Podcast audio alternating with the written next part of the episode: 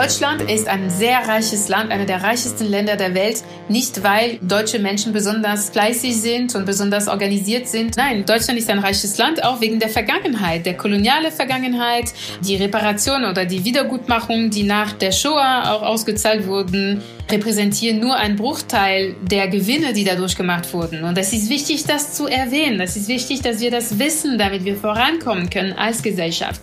Ja, und damit hallo und herzlich willkommen zu eurem Dissens-Podcast. Diese Woche habe ich die Politologin und Aktivistin Emilia Roack zu Gast in der Show. Emilia Roack hat mit Why We Matter ein spannendes Buch darüber geschrieben, wie Rassismus und andere Formen der Diskriminierung funktionieren und was wir dagegen tun können. Ich bin schon sehr gespannt darauf, was Emilia Roack zu erzählen hat.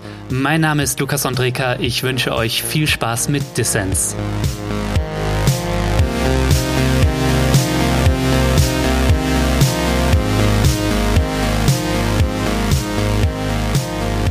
Roack, schön, dass Sie beim Dissens Podcast dabei sind. Schön, ich freue mich hier zu sein. Ja, Sie beschäftigen sich seit vielen, vielen Jahren mit Diskriminierungsformen wie Rassismus und Sexismus und Antidiskriminierungsarbeit. Jetzt haben Sie ein Buch darüber geschrieben. Es heißt Why We Matter. Mhm. Frau Wack, wie haben Ihre persönlichen Erfahrungen Ihr Verständnis von Diskriminierung geformt? meine, meine Herkunft oder meine Identität hat mein Verständnis von Diskriminierung, also von Unterdrückung natürlich sehr geprägt.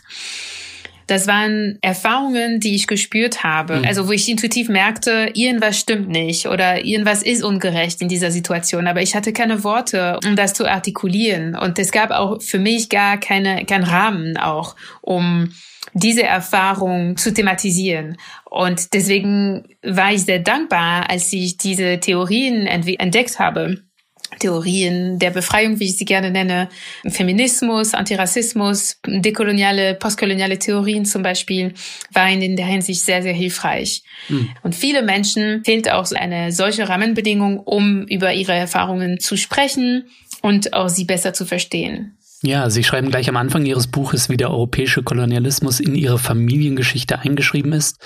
Ihr Vater stammt aus Algerien und Ihre Mutter aus Martinique und Sie sind in einem Fort von Paris geboren und aufgewachsen. Frau Roack, vielleicht können Sie uns einmal schildern, wie Sie das erlebt haben. Ja, wenn wir über Rassismus sprechen, wenn wir über die sogenannten Anspannungen zwischen ja den Jugendlichen in den Banlieues zum Beispiel und der Mehrheitsgesellschaft, dann habe ich in meiner Familiengeschichte als integranter Teil davon gesehen. Mhm. Die Sprache, die wir zu Hause sprechen, zum Beispiel Französisch, ne, also die Tatsache, dass Französisch meine Muttersprache ist oder meine Hauptsprache ist, hat direkt damit zu tun, weil meine Mutter wurde verboten, Kreolisch zu Hause zu sprechen, mein Vater hat auch Arabisch oder Hebräisch zu Hause nicht gesprochen ja, deswegen äh, meine Erfahrung, meine Identität wurde sehr tief von dem französischen Kolonialismus geprägt. Hm. Ja, was ich krass fand zu lesen, war, dass ihr Großvater zum einen in Algerien Kolonialherr war und dann später Anhänger von Le Pen mhm. und vom Front National und da auch aktiv war. Heute heißt es ja Rassemblement National, also die rechtsextremistische Partei in Frankreich. Und da dachte ich mir schon, das ist doch crazy, ne? Als schwarzes Kind so einen rassistischen Opa zu haben. Ja, aber ich glaube, das ist keine Ausnahme. Es gibt auch sogar sehr viele schwarze Kinder, die rassistische Eltern haben, hm. weil es eben so einen Unterschied zwischen äh, den zwischenpersönlichen Beziehungen, die wir mit Menschen führen können und auch die politische Prägung von diesen Menschen. Also zum Beispiel, es gibt auch sehr viele Männer, die in Beziehungen mit Frauen sind, also in Liebesbeziehungen mit Frauen sind und die dennoch sehr sexistisch sind. Hm. Deswegen ist es für mich keine Überraschung, es ist auch kein Einzelfall, das zeigt uns, wie komplex Unterdrückung ist und dass wir uns wegbewegen sollten von der individuellen Ebene, die eben Diskriminierung nur als bösartiges Verhalten. Es ist viel mehr als das. Mhm. Und ähm, vielleicht nur kurz auch zu meinem Großvater. Also er genuss in Algerien auf jeden Fall viele Privilegien aufgrund der Tatsache, dass er weiß war. Aber er kam aus der Arbeiterklasse so gewandert aus Spanien und deswegen waren sie wie viele Menschen damals, die die vielen Kolonien auch bevölkert haben und kolonisiert haben, die waren keine reiche Menschen oder so. Das ist ganz wichtig zu betrachten, weil nur aufgrund ihrer Hautfarbe haben sie eben einen höheren Status in der Gesellschaft haben können. Ja, da wollen wir später auch noch drauf eingehen, auf die verschiedenen Ebenen, auf denen Rassismus wirkt, ne? Und ähm, ob nicht auch manchmal eine Gefahr drin liegt. Im öffentlichen Diskurs wird ja auch oft das Ganze etwas individualisiert, scheint mir, und das scheinen Sie auch äh, zu bemängeln, wenn Sie auf den öffentlichen Diskurs blicken. Dazu später mehr. Was ich mich aber noch gefragt hatte, ich habe erfahren, dass Sie ihn vor seinem Tod noch interviewt haben. Hat er seine Einstellung eigentlich in irgendeiner Form in der Auseinandersetzung mit Ihnen und Ihrer Beschäftigung mit den Themen eigentlich geändert oder hat ihn das nicht verändert? Nein, überhaupt nicht. Er hat seine Meinung nicht geändert und er war auch sehr alt. Also als ich äh, das Interview mit ihm geführt habe, war er 91. Und das ist auch nicht so, dass wir Debatten hatten in der Familie. Ich habe mich nie mit ihm darüber unterhalten, offen, weil ich wusste, dass es nichts bringen würde. Also ich, ich wusste auch, dass er seine Meinung nicht ändern würde. Deswegen habe ich mich auch distanziert von ihm. Mhm. Und dieses Gespräch war eher für mich ein Beweis eher, so zu zeigen, okay, mein Großvater kann liebevoll mir gegenüber sein und trotzdem eben diesen Ansichten vertreten. Aber wie gesagt, genauso wie viele Männer liebevoll zu ihren Frauen sein können und dennoch extrem sexistisch und patriarchal sein können. Deswegen, also Unterdrückung ist vor allem ein System und wenn wir nur auf die einzelnen Meinungen und Handlungen blicken, dann kommen wir nicht weiter, weder in dem Verständnis von Unterdrückung noch in den Bekämpfungen. Hm. Lassen Sie uns mal über Ihr Buch Why We Matter sprechen. Mhm. Wie kam es dazu, dass Sie das Buch geschrieben haben? War das so auch mit Bezug auf aktuelle Entwicklung? Ich meine, Ihr Titel Why We Matter, der ist ja deutlich auch eine Anspielung auf Black Lives Matter. Genau, die Idee des Buches war schon da sozusagen. Und als den rassistischen Mord an George Floyd passiert ist, war das eher, wir müssen daran anknüpfen, weil diese Bewegung, die Black Lives Matter Bewegung, kann uns sehr viel beibringen über Unterdrückung. Und diesen Satz, diesen ganz einfachen Satz und dennoch sehr kraftvoll, Black Lives Matter. Ja, ich habe das auch benutzt als Anknüpfungspunkt auf jeden Fall. Ja. ja, es war befreiend, das war auch heilend, glaube ich, vielen von diesen Sachen auf Papier zu bringen. Deswegen hat er sich auch sehr leicht geschrieben. Also ich habe es in wenigen Monaten geschrieben und das war ein sehr natürlicher, intuitiver Prozess. Mhm. Frau Roack, Sie leben seit 2005 in Berlin. 2017 haben Sie dort das Center for Intersectional Justice gegründet. Ihr Buch haben Sie auf Deutsch geschrieben und nicht in Ihrer Muttersprache Französisch.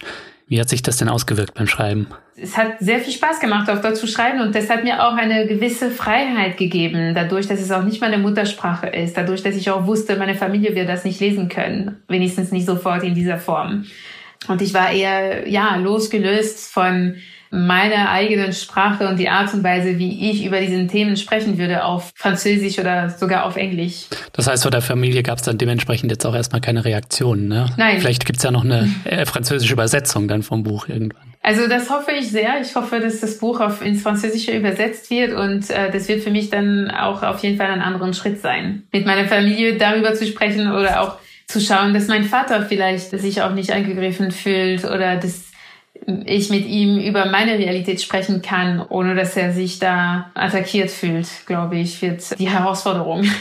In Ihrem Buch schreiben Sie über verschiedene Formen der Unterdrückung und Diskriminierung und wie diese, das scheint mir sehr wichtig zu sein oder das betonen Sie, ineinandergreifen.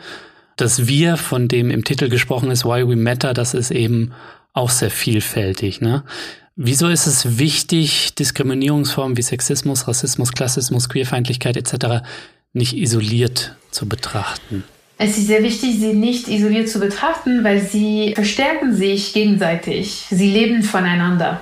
Das heißt, der Kapitalismus beruht auf die Aufteilung von Arbeitern, Arbeiterinnen in Kategorien mit einem bestimmten Wert. Hm. Und diese Kategorien werden entlang des Geschlechts, entlang der sozialen Klasse, entlang der Hautfarbe, entlang der Nationalität auch festgelegt. Aber genauso das Patriarchat wird aufrechterhalten durch die Kategorisierung von Frauen in unterschiedlichen Stufen. Zum Beispiel die ganze Care-Arbeit, die auf der Welt geleistet wird, wird entlang der sozialen Klasse, entlang der ethnischen Herkunft, des Migrationsstatus, äh, der Hautfarbe geleistet. Und deswegen, wenn wir versuchen, eine Achse der Unterdrückung zu bekämpfen, ohne die anderen Achsen zu betrachten und gleichzeitig zu bekämpfen, dann laufen wir Gefahr, dass sie dann sich äh, verstärken werden. Denn vielleicht wird das Patriarchat in einigen Hinsichten geschwächt, aber zugunsten von Rassismus und Klassismus als Beispiele. Mhm. Also wir können uns ein Fass vorstellen mit Wasser und das Wasser fließt und wir wollen äh, die Löcher zumachen. Wenn wir nur ein Loch zumachen, dann fließt noch mehr Wasser auf den anderen zwei. Wir müssen, glaube ich, unser Blick ändern und bisher haben wir das sehr äh, separat gemacht, weil es auch einfacher ist, um das gesamte System zu stärken. Also manche Menschen könnten behaupten, ah, das eigentliche Problem ist soziale Klasse. Das hat nichts mit Migration zu tun, das hat auch nichts mit Hautfarbe, sondern nur mit Klasse. Und da würde ich sagen, nein, das ist eine, eine falsche Annahme. Es hat mit Klasse zu tun und mit äh, Hautfarbe und mit äh, Geschlecht und mit allen anderen Achsen, die eben in Kapitalismus als System reinfließen und diesen Wert des Menschen definieren. Das erlebt man ja nicht nur von rechts, äh, dass Begriffe wie soziale Klasse instrumentalisiert werden, äh, sondern auch auf der linken Seite mitunter, auf Leuten, die sich ja. vielleicht progressiv das nennen. Das ich eigentlich eher. Können Sie dafür nochmal ein Beispiel geben, es nochmal deutlich machen? Also ich fand diese Analogie oder dieses Beispiel mit dem Fass und wenn man nur ein Loch schließt, das fand ich ja ähm, schon schön. Können Sie nochmal ein Beispiel geben, wo eine Politik, die nur auf eine dieser Unterdrückungsformen fokussiert, wie jetzt zum Beispiel eben soziale Ungerechtigkeit, Klassismus, ähm, wie die dazu führen kann, dass andere aus dem Blick geraten und wie es vielleicht besser gehen könnte.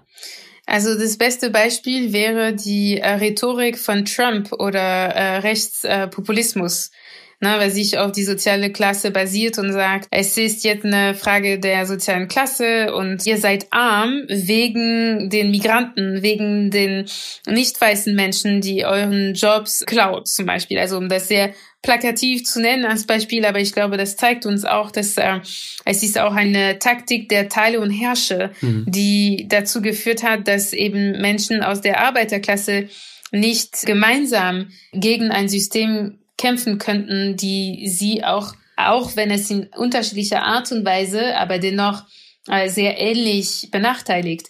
Das heißt, dass die weiße Arbeiterklasse, und ich mag diese Dichotomie auch nicht unbedingt betonen, aber dass die weiße Arbeiterklasse und die schwarze POC-Arbeiterklasse erfahren ähnliche Hürden und Probleme. Natürlich, die weiße Arbeiterklasse ist nicht von Rassismus betroffen und das äh, instrumentalisieren alle rechtspopulistische Parteien. Mhm. Es gibt auch auf der anderen Seite, auf der linken Seite zu, sozusagen, oh, äh, Identitätspolitik und äh, Antirassismusbekämpfung schwächt die Kämpfe um soziale Gerechtigkeit, die nur auf die soziale Klasse basieren und deswegen sollten wir das ausblenden. Es wird als Schwäche gelesen und interpretiert und ich sehe das eher als Angst, einige Privilegien und einige Teilen der Macht zu verlieren.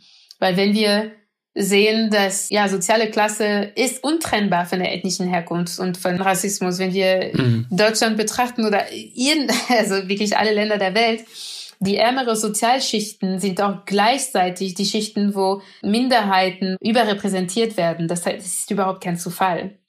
Es ist auch das Gleiche mit Frauen. Ne? Das heißt, dass in der Arbeiterklasse sind mehr Frauen als Männer.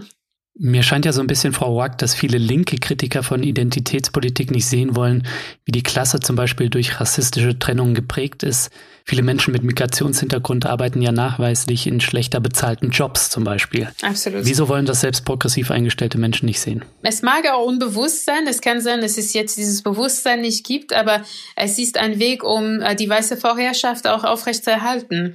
Weil indem man eben dieses Zusammenspiel von Rassismus und Kapitalismus nicht erkannt, dann heißt es auch einerseits, dass Kapitalismus als System auch nicht richtig verstanden wurde. Was ich aber auch interessant fand, äh, Frau Wack, ist, dass Sie auch davon schreiben, und das ist vielleicht auch, wenn man auf Internet Intersektionalität und Mehrfachdiskriminierung schaut, dass diese Verhältnisse super vielfältig sind. Also Sie schreiben zum Beispiel davon, dass Sie natürlich in Deutschland Diskriminierung als schwarze Frau und Sexismus erleben, ähm, sprechen aber dann gleichzeitig davon, dass Sie in Ihrer Arbeit bei den Vereinten Nationen ja. als Europäerin wiederum privilegiert wurden in gewissen Kontexten. Vielleicht können Sie das nochmal erläutern, weil das scheint mir doch auch irgendwie ein spannender Aspekt Aspekt zu sein.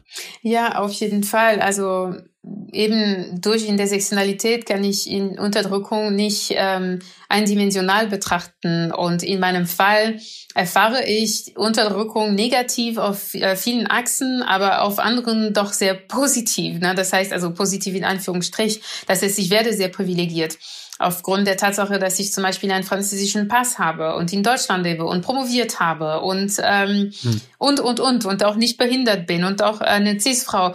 Deswegen kann man das nicht nur auf einer Ebene sehen ohne und die anderen ausblenden. Deswegen ist die Kritik auch manchmal gemacht äh, an weißen Frauen, die zum Beispiel ihre Privilegierung aufgrund ihrer Hautfarbe nicht anerkennen wollen.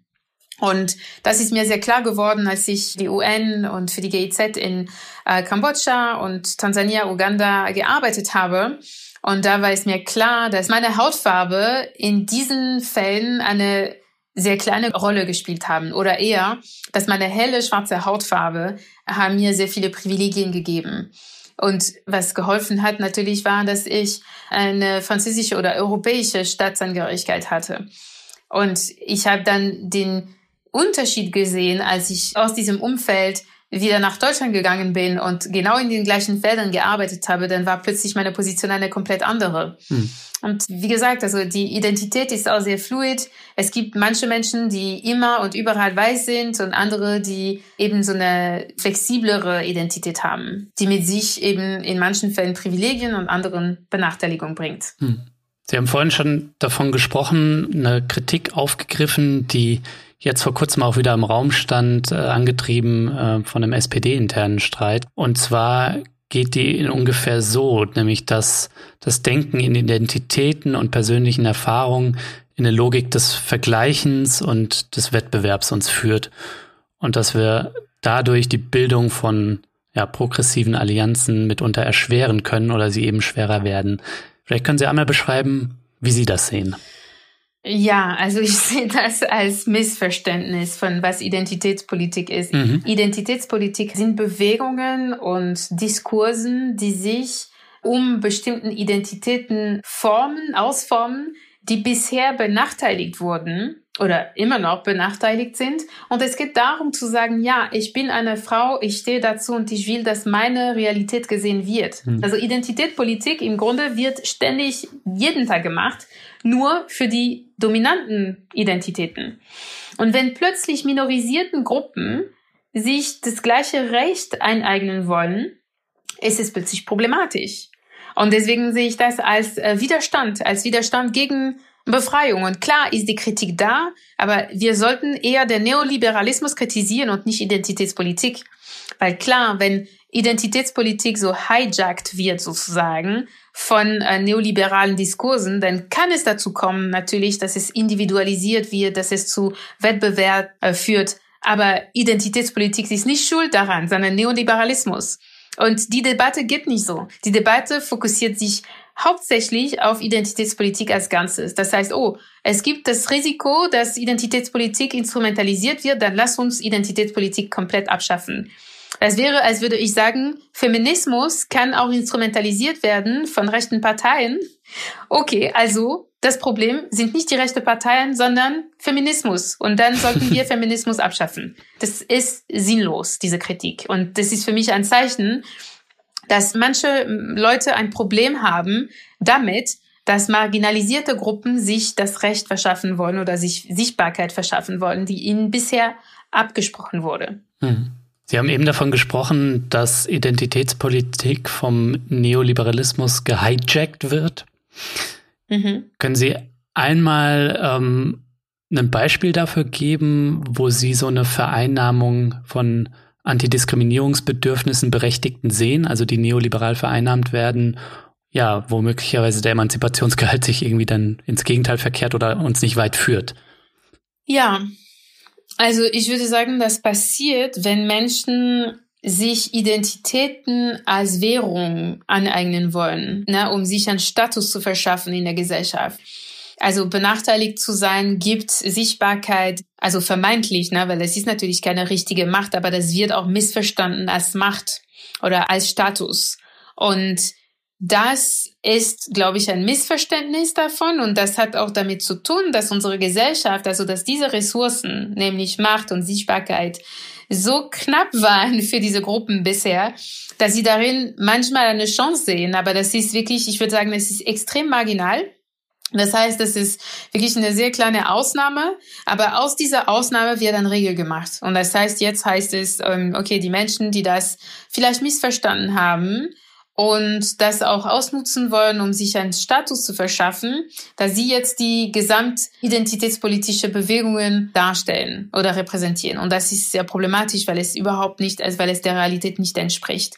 Was uns spaltet im Moment, ist die mangelnde Bereitschaft von den dominanten Gruppen Platz zu machen und Sichtbarkeit zu geben. Sehen Sie denn irgendwo positive Beispiele für, ich sag mal, gelingende Koalitionen? Ich denke jetzt zum Beispiel an Unteilbar. Mhm. Vielleicht gibt es auch andere Beispiele, auf die Sie positiv blicken und mit Hoffnung blicken. Also ja, Koalition zu schaffen ist natürlich sehr wichtig. Und wir können das, und ich frage mich auch, warum das mit Identitäten nicht unbedingt gut funktioniert. Das heißt, wenn wir sagen Internationalen Frauentag, warum können auch äh, Männer nicht da großartig mitmachen oder sich angesprochen fühlen? Hm.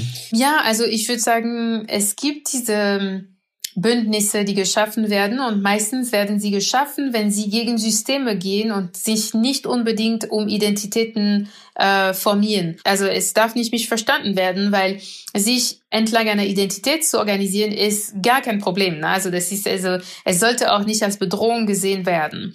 Aber wenn wir jetzt zum Beispiel anstatt das Internationale Frauentag zu sagen, sagen würden, das ist das Internationale Tag gegen das Patriarchat, dann wäre das viel einfacher für Menschen, so Kräfte zu bündeln und sich auch als Teil einer Bewegung zu sehen, die gegen ein System vorgeht, denn nicht nur Frauen sind davon betroffen und vor allem, wenn wir das Bild Frauen haben oder Internationalen Frauentag, dann haben wir auch bestimmte Bilder im Kopf, die nicht unbedingt inklusiv sind. Hm.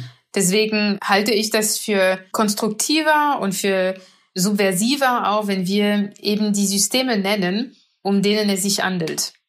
Also ich würde sagen, diese Koalitionen können stattfinden ab dem Moment, wo Menschen eben ein systemischen Verständnis haben von Unterdrückung.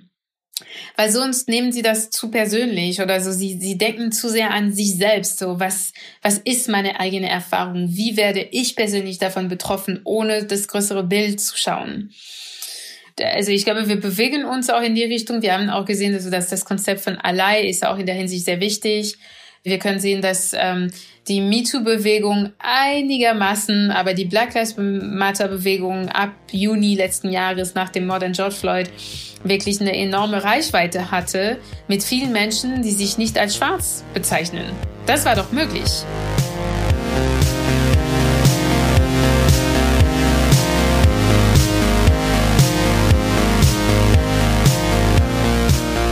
So Leute, ich möchte die kurze Pause hier nutzen, um ein dickes Dankeschön an alle meine Fördermitglieder da draußen zu schicken. Denn ihr macht es möglich, dass ich hier Dissens diesen Podcast am Laufen halten kann. Ich sag's also gerne immer wieder. Danke euch dafür. Ja, und wenn dir dieser Podcast gefällt und du noch nicht dabei bist, dann werde doch jetzt Fördermitglied von Dissens. Mitmachen kannst du schon ab 2 Euro im Monat und du tust damit nicht nur etwas Gutes, nein, es winken auch Goodies und du hast Woche für Woche die Chance auf coole Gewinne. Auch dieses Mal gibt's was abzustauben und zwar das Buch Why We Matter von Emilia Roark. Alle Infos hierzu und dazu, wie du diesen Podcast hier supporten kannst, gibt's natürlich in den Show Notes und auf dissenspodcast.de.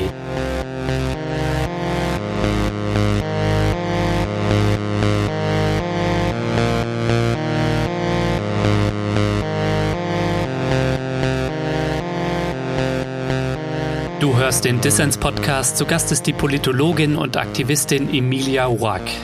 Ich finde ihre Analyse von Dimensionen oder Orten der Diskriminierung in ihrem Buch, die fand ich für mich sehr hilfreich, um genau das stärker zu verstehen, das Systemische. Ne? Sie sprechen da von der individuellen Ebene, von der strukturellen Ebene, von der institutionellen und von der historischen Ebene.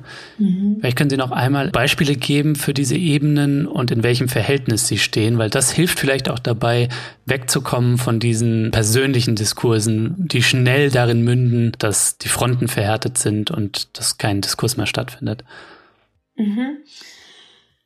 Also ich würde als Ausgangspunkt für die Erklärung von diesen vier Ebenen den meritokratischen Diskurs nehmen. Und äh, in einer meritokratischen Gesellschaft, also ist individuelle Verdienst ist das Wichtigste. Das heißt, dass wir haben es fast ausschließlich unser Verdienst zu verdanken, wenn wir ganz oben in der Gesellschaft ankommen, aber genauso, wenn wir ganz unten sind. Hm. Das heißt, dass irgendwie wir verdienen, wo wir stehen. Arme Menschen irgendwie verdienen das, weil sie nicht intelligent genug sind, sie sind nicht äh, fleißig genug, äh, sie sind nicht, ne, sie haben nicht gute Werte, also ne, und die Liste geht weiter. Aber die individuelle Ebene wird betont für die Erklärung von Armut, von Erfolg, von Reichtum, von Versagen. Und das heißt, dass jetzt die anderen Ebenen, nämlich die strukturelle, institutionelle und historische Ebenen, werden gar nicht in Betracht gezogen. Wenn wir das aber machen, also zum Beispiel jetzt nehme ich ein anderes Beispiel. Also wir haben jetzt genau. eine arme Person und äh, ihre Armut wird meistens erklärt durch die falschen Entscheidungen, die sie trifft, so die Tatsache, dass sie nicht äh, früh genug aufsteht und äh, nicht äh, genug fleißig ist. Und jetzt, wenn wir das auf der äh, globalen Ebene bringen, also ich nehme das Beispiel von ähm, Haiti. Haiti ist eine der ärmsten Länder der Welt und meistens wird äh, Haitis Armut auf individuelle Faktoren zurückgeführt, fast ausschließlich. Das heißt Bad Governance, Corruption, ähm, mangelnde Infrastruktur, ähm, nicht funktionierende Bürokratie. Also ne, das heißt also andemische Gründen Ne, IT hat das nicht entwickelt. Das ist, das liegt an IT, das Problem. Deswegen sind sie arm. Aber es gibt die historische, strukturelle und institutionelle Gründe, die nicht in Betracht gezogen werden. Weil wenn wir diese Erklärungen als die Hauptgründen so nehmen wollen, dann vergessen wir oder es wird gar nicht erwähnt, dass 1804, als Haiti ähm, abhängig geworden ist nach einem Krieg, Sie müssten jeden einzelnen schwarzen Person auf der Insel abkaufen. Ähm, und sie müssten, also ne, an den französischen Sklavenhältern, äh, Sklavenhältern und auch an Frankreich als Land. Und sie müssten auch Schadensersatz zahlen. Hm. Über 150 Jahre müssten sie eine enorm, also enorme Schulden zahlen.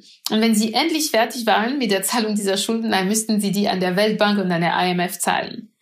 Und was ich mich aber frage, ist, warum nach der Abschaffung der Sklaverei die Schulden auch nicht einfach äh, gecancelt wurden. Nein, wurden sie nicht. Und auch bis heute nicht. Das heißt, das Haiti zahlt bis heute Schulden, die damit verbunden sind und die auch erklären, warum Haiti so arm ist. Obwohl die Geschichte, das Narrativ basiert hauptsächlich auf Haiti ist nicht gut genug. Mhm. Und deswegen sind diese vier Ebenen so wichtig, weil sie zeigen uns, dass eben Ungleichheiten und Diskriminierung in unserer Geschichte verankert sind, in unserer Institution verankert sind. Individuelle Ebene ist ein Mini-Teil davon. Es ist zwar sehr wichtig, aber das ist nur die Spitze des Eisbergs. Und wenn wir uns darauf fokussieren, dann erlauben wir eben einem ganzen System aufrechterhalten zu bleiben, weil wir uns nur auf die Meinungen und Handlungen von Individuen einschränken. Ja, ich glaube, das beobachten wir in der öffentlichen Debatte häufig. Da werden dann Diskriminierungen als individuelle Fehler ähm, nur zur Sprache gebracht und die anderen Dimensionen scheinen mir oft unterbeleuchtet zu sein. Ganz genau. Es gibt jetzt seit einigen Wochen eine Debatte über Nazi-Hintergrund und Privilegien. Also wo ist das ganze Nazi-Geld? Also wo sind diese Gelder? Was heißt das für die Gesellschaft heute? Mhm. Also die Debatte geht äh, komplett an der Frage vorbei. Also ich finde die Debatte in der Hinsicht sehr, sehr problematisch, weil es keine selektive Sippenschaft, überhaupt nicht. Es geht nicht darum, einzige Menschen für ein System verantwortlich zu machen, aber es geht darum, eben Strukturen aufzuzeigen. Und ich glaube, viele Menschen sind auch dazu bereit, das auch zu sehen dass äh, wenn ich zum Beispiel äh, BMW als Firma äh, nenne, es gibt eine sehr gute Dokumentation darüber, die heißt ähm, The Silence of the Quants. Und das erklärt auch sehr gut, wie die vergangenen Strukturen und vergangenen Systeme bis heute wirken in Form von Vermögen, in Form von Geld. Hm. Und Deutschland ist ein sehr reiches Land, einer der reichsten Länder der Welt, nicht weil deutsche Menschen besonders fleißig sind und besonders organisiert sind. Nein, Deutschland ist ein reiches Land auch wegen der Vergangenheit, der koloniale Vergangenheit, die Reparation oder die Wiedergutmachung, die nach der Shoah auch ausgezahlt wurden, repräsentieren nur einen Bruchteil der Gewinne, die dadurch gemacht wurden. Und es ist wichtig, das zu erwähnen. Es ist wichtig, dass wir das wissen, damit wir vorankommen können als Gesellschaft. Mit Bezug auf die Mehrheitsgesellschaft beobachten Sie mit Blick auf Diskriminierung, auf die verschiedensten Formen Sexismus, Rassismus, Queerfeindlichkeit, eine Empathielücke. Mhm. Was meinen Sie damit, Frau Wack? Empathielücke. Empathielücke. Die Empathielücke bezeichnet die mangelnde Fähigkeit, sich in der Situation von anderen Menschen hineinzuversetzen und sich in ihren Gefühlen, in ihren Emotionen hineinzuversetzen. Und Menschen aus minorisierten Gruppen lernen das von Anfang an. Wir lernen das, also das heißt Mädchen lernen, sich in den Gefühlen, Aspirationen und Emotionen von Männern und Jungs hinein zu versetzen, weil 90 Prozent der Bücher haben als Hauptprotagonisten eben Jungs. Deswegen, sie lernen das intuitiv. Nicht weiße Menschen lernen das mit weißen Menschen. Behinderte Menschen lernen das mit nicht behinderten Menschen. Das heißt, wir lernen für die unsichtbare, manchmal auch so hypersichtbare, überlegene in Anführungsstrich Norm wir lernen viel Empathie für sie zu spüren. Hm. Das ist das, was uns eben unsere frühkindliche Erziehung beibringt. Mit Büchern, mit äh, Lieder, mit, mit Bildern. Und das heißt auch, dass ähm, später im Leben oder generell in der Gesellschaft es ist viel, viel, viel schwieriger, Empathie zu spüren für minorisierten Gruppen. Das heißt, wenn äh, unzählige Tausenden von Menschen in der Mediterrane sterben, fällt es viel schwerer, Empathie zu spüren, als wenn ein Terroranschlag in Paris 20 Menschen tötet. Und was ich dazu sagen will, ist, dass es ist genau richtig, dass wir so viel Empathie spüren für die Menschen, die in Terroranschläge in Paris sterben, egal wie viele. Aber das sollte ein Maßstab sein für allen anderen Menschen auf der Welt sein. Was sind denn dann aus Ihrer Sicht wichtige Faktoren, die Einfühlungsvermögen und sich hineinversetzen oder Perspektivwechsel fördern könnten, um Stereotype zum einen abzubauen und auch die ja, spezifischen Diskriminierungen, die marginalisierte Gruppen haben, sichtbarer zu machen und auch verständlicher zu machen? Ähm, ich würde sagen, das fängt sehr früh an. Das fängt bei kleinen Kindern. Das heißt, wir lernen das als Kinder. Also ich glaube, so, so früh haben wir diese, diese Empathielücke nicht. Sie wird äh, im Laufe der Zeit gebildet. Und so früh wie möglich anzufangen mit unterschiedlichen Perspektiven, mit diversen Rollenbildern, ja, um diesen Rollen in der Gesellschaft und Stereotypisierungen entgegenzuwirken, hilft auf jeden Fall sehr. Hm. Das heißt, dass wenn äh, Frauen in den ja, unterschiedlichsten Formen und Rollen vorkommen, nicht nur als Mütter und als fürsorgliche Protagonistinnen, sondern auch als abenteuerliche oder dass äh, schwarze Menschen auf dem afrikanischen Kontinent auch vielfältig dargestellt werden und nicht nur in Verbindung mit Armut und mit Krieg und mit äh, Brutalität generell. Mhm. Afrika kommt sehr, sehr oft vor, auch als sehr pauschales so Ort, ne? also nicht als Kontinent, sondern als Land. Und als Land, wo keine Menschen leben. Das heißt, dass äh, sehr oft, wenn es um Afrika geht, dann geht es nur um Tiere. Es gibt ganzen Geschichten, wo nur Tiere vorkommen in Afrika ich weiß nicht, ich habe neulich auch ein Buch gesehen mit äh, zwei, also ein Mädchen und ein Junge, die nach Afrika reisen und sie treffen nur Elefanten, Giraffen und Zebras. ähm, genau, aber das sind jetzt nur, nur, nur so Beispiele über Bilder, aber die sind so kraftvoll. Deswegen, Medien haben in dieser Hinsicht eine sehr, sehr große Verantwortung. Und deswegen ist es wichtig, darauf zu achten, wie wir die globale Hierarchie aufrechterhalten durch unsere Repräsentationen, Bilder und Wörter und Narrative, Geschichten. Es wird auch nicht von heute auf morgen passieren, dass die Empathielücke geschlossen wird. Das ist eine große Aufgabe. Ja, Repräsentation ist zweifelsohne super wichtig. Das kann man zum Beispiel sehen an Kamala Harris, der ersten Frau und der ersten schwarzen Frau in der Rolle der Vizepräsidentin der USA. Mhm. Gleichzeitig gibt es heute eine Debatte, ob das ausreicht. Ne? Also mit Bezug auf Kamala Harris wird darauf verwiesen, dass sie in der Vergangenheit Politik gegen arme Menschen gemacht hat, Menschen, die in den USA mehrheitlich Minderheiten angehören. Also auch hier scheint mir, müssen wir irgendwie aufmerksam hinschauen oder wie blicken Sie darauf? Ähm, ja, ja, auf jeden Fall. Es ist äh, deshalb sehr wichtig, dass darauf geachtet wird, dass die Macht nicht in den Händen von wenigen Menschen bleibt und dass es ein bisschen mehr Diversität gibt ähm, in den Entscheidungs- oder in den Sphären der Macht, sagen wir mal, also im, um allgemein zu sprechen. Mhm. Das heißt, es reicht nicht aus, dass eine Person schwarz ist und eine schwarze Frau, damit die Politiken äh, das reflektieren.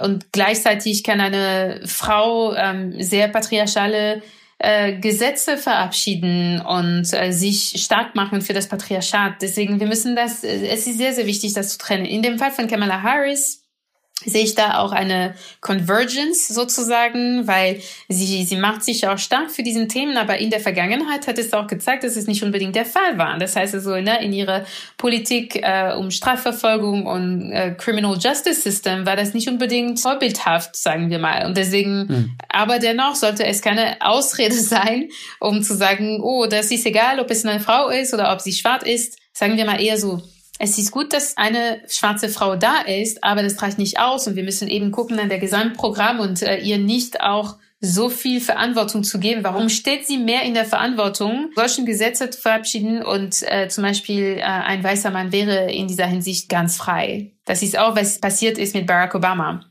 Barack Obama hat sich absolut null stark gemacht für die schwarze Gemeinschaft in den USA. Er hat sich für Racial Justice absolut gar nicht eingesetzt. Und weil es schwarz war, wurde es von ihm verlangt und erwartet, also dass man das erwartet oder dass man das hofft, ja, aber wir müssen das genauso machen mit allen anderen Menschen. Also das heißt auch, äh, weiße Männer sollten wir in der Verantwortung ziehen, eben sich äh, stark zu machen für Racial Justice. Ja, das bringt mich dann schon zur Abschlussfrage. Wenn wir all die kleinen und großen Unterschiede, Diskriminierung und Privilegien beginnen zu erkennen, und das ist ja auch so ein bisschen die Aufgabe, die Sie sich mit Ihrem Buch gesetzt haben, die zu erfüllen, ne? Why We Matter, dann drängt sich natürlich auch die Frage auf, wie schaffen wir es, die Unterdrückung zu beenden? Mhm. So, das ist natürlich eine große Frage. Sie haben jetzt schon mit Blick auf Bildung und auf die Wahrnehmung der Welt, ne, und wie die geprägt ist, äh, schon von Kinderbüchern an, ne, haben Sie schon einen kleinen Ausblick gegeben. Aber vielleicht können Sie noch mal ein bisschen ausgreifen. Wie stellen Sie sich den Wandel vor? Also da muss ich auf jeden Fall also Stichwort Spiritualität einbringen, weil ich glaube, so, so einen tiefgreifenden Paradigmenwechsel kann nicht nur rationell stattfinden. Das heißt, es, vieles davon hat mit irrationellen Ängsten zu tun. Und ich will das auch nicht kleinreden, weil sehr oft, wenn wir über äh, Rassismus sprechen, dann sagen wir, oh, das ist die Angst vor dem Unbekannten. Nein, das ist nicht die Angst vor dem Unbekannten, das ist ein gewalttätiges System und deswegen müssen wir das auch nicht so kleinreden. Aber die Quelle davon, die Quelle von dieser Hierarchie, das heißt, dass eine Hierarchie gebaut wurde mit äh, bestimmten Menschen ganz oben und anderen ganz unten, hat mit Angst zu tun, mit dem Angst vom Erlöschen. Und das sind äh, Ängste, die nur verarbeitet werden können und umgewandelt werden können durch spirituelle Arbeit. Und wenn ich Spiritualität sage, ich weiß, äh, Spiritualität ist auch sehr beladen in unserer Gesellschaft. Wir reden sehr ungern darüber und wir verbinden das auch sehr oft entweder mit Religion oder mit der Esoterik. Wollte ich gerade sagen, ja, das müssen wir ein bisschen ausführen. Ja, also im Grunde geht es über die Einheit der Menschheit. Und diese Einheit muss wiederherstellt werden. Das heißt, wenn wir das nicht schaffen, eine Verbindung zwischen den Menschen zu kultivieren und wieder zu erstellen, dann laufen wir Gefahr, immer in neuen Hierarchien, also dass diese, die alten Hierarchien in neuen umgewandelt werden. Oder dass sie sich lediglich verschieben. Und das haben wir bisher gesehen, dass sie nicht verschwinden, sondern sie verschieben sich oder sie werden neu definiert. Aber die Grundlage bleibt. Das heißt, die Hierarchie dass Menschen nicht gleich sind. Hm. Wir hätten das gerne und es wird überall aufgeschrieben, Menschen sind gleich, aber wir glauben nicht daran. Wir glauben nicht daran, weil wir eben an dieser Hierarchie, an dieser kraftvollen Hierarchie noch glauben.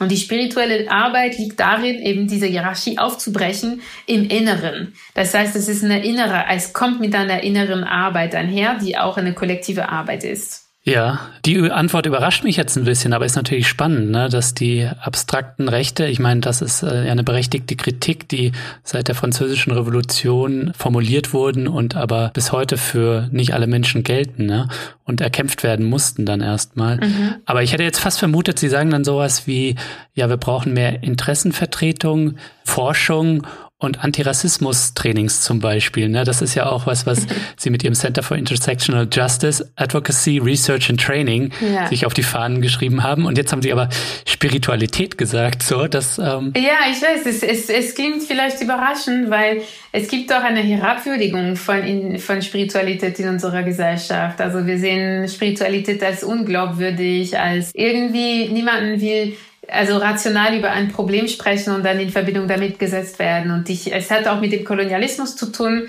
der eben so bestimmten Formen von Wissen vernichtet hat und als unterlegen konstruiert hat. Äh, und Praxen auch. Also spirituelle Praxis wurde auch, also während des Kolonialismus und während der äh, Aufklärungszeit was teilweise auch gut war. Ne? Also ich will auch nicht sagen, dass es komplett äh, problematisch war, aber die Kehrseite davon ist, dass ähm, wir eben keinen Zugang zu dieser Sphäre haben und ähm, es gibt auch eine kollektiven spirituelles Erwarten, würde ich schon sagen. Also der, der unterwegs ist, also wie wir sehen, wie also die junge Generation auch viel offener dafür sind, also es spricht auch dafür, dass ein Wandel passiert. Aber klar, Interessensvertretung ist wichtig, äh, Antirassismus-Trainings auch, aber an sich alleine werden, nicht, werden sie nicht ausreichen für eine Veränderung von, diese, von dieser Reichweite und dieser Tiefe. Das wird nicht ausreichen. Ja, ich meine, Spiritualität kann natürlich auch nur ein Element sein und äh, manche fühlen sich davon vielleicht auch nicht angesprochen in einem kollektiven Bewusstseinswandel, wie sie es nennen, aber den brauchen wir zweifelsohne, damit Menschen frei und gleichberechtigt leben können. Mhm. Sehen Sie da eigentlich irgendwo einen privilegierten Ort, wo dieser Bewusstseinswandel zustande kommt, also in den zwischenmenschlichen Beziehungen, beispielsweise in der Bildung, in der Schule, ähm, in den Vereinen oder halt eben in der Politik? Oder mhm. sind das alles für Sie gleichberechtigte Ebenen, wo wir arbeiten müssen, eben da, wo wir wirken? Ich würde sagen, ja, eher das Zweite. Ich würde sagen, ähm, dass diese Orte wirken, verstärken miteinander. Alles, was bei der Arbeit passiert, wird einen Einfluss haben auf die Schule, wird auch einen Einfluss haben zu Hause. Also wir müssen dezidiert in diesen Orten Gespräche fühlen und aktiv gegen diese Hierarchie arbeiten. Also es ist ganz wichtig. Oder wenigstens diese Hierarchie aufzeigen, damit wir sie überwinden können. Das ist ganz wichtig. Aber mhm. es kann überall passieren. Und es muss überall passieren. Das wäre es wäre schade, nicht davon Gebrauch zu machen, dass es Räume gibt, wo Menschen sich treffen. Überall, wo es Menschen gibt, kann es passieren. Was wünschen Sie sich denn im Kontext von den Leuten, die uns hier zuhören? Ich wünsche mir, dass sie die Veränderung zulassen, weil es gibt auch sehr viel Widerstand gegen Veränderungen. Hm. Also wir sind Menschen und unser Verstand wird so, wurde so gemacht, dass wir Veränderungen nicht mögen. Wir haben Angst vor Veränderungen. Und wir dürfen keine Angst haben, weil alles, was kommt, könnte wirklich neue Wege eröffnen, die uns auch als Menschheit äh, viel weiterbringen würden. Deswegen, ich würde sagen, ja, zulassen, also Veränderung zulassen, Perspektiven öffnen und vielleicht, also es kann auch dazu kommen, dass Triggers kommen, das heißt, dass äh, äh, Abwehrmechanismus und Abwehrreaktionen kommen. Und vielleicht auch sich damit beschäftigen. Was heißt das? Warum wurde ich jetzt äh, von diesem Kommentar oder von dieser Idee so sehr gestört? Was hat mich daran gestört? Äh, und dass wir ja, versuchen, so selbstreflektiv und selbstkritisch auch eine Sache anzugehen. Frau Wack, vielen Dank fürs Gespräch. Ganz, ganz vielen Dank.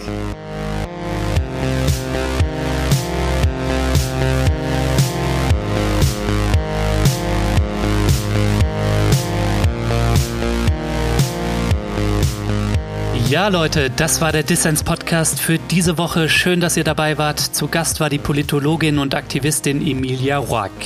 Wenn ihr euch für das Buch von Emilia Roack interessiert, Why We Matter, schaut doch mal in die Show Notes, da habe ich alle Infos verlinkt. Und wenn ihr Fördermitglied von Dissens seid oder es bis zur nächsten Folge werdet, dann habt ihr die Chance, ein Exemplar zu gewinnen. So, das war's dann auch von mir für diese Woche. Bleibt nur noch zu sagen, danke fürs Zuhören, passt auf euch auf und wir hören uns beim nächsten Mal.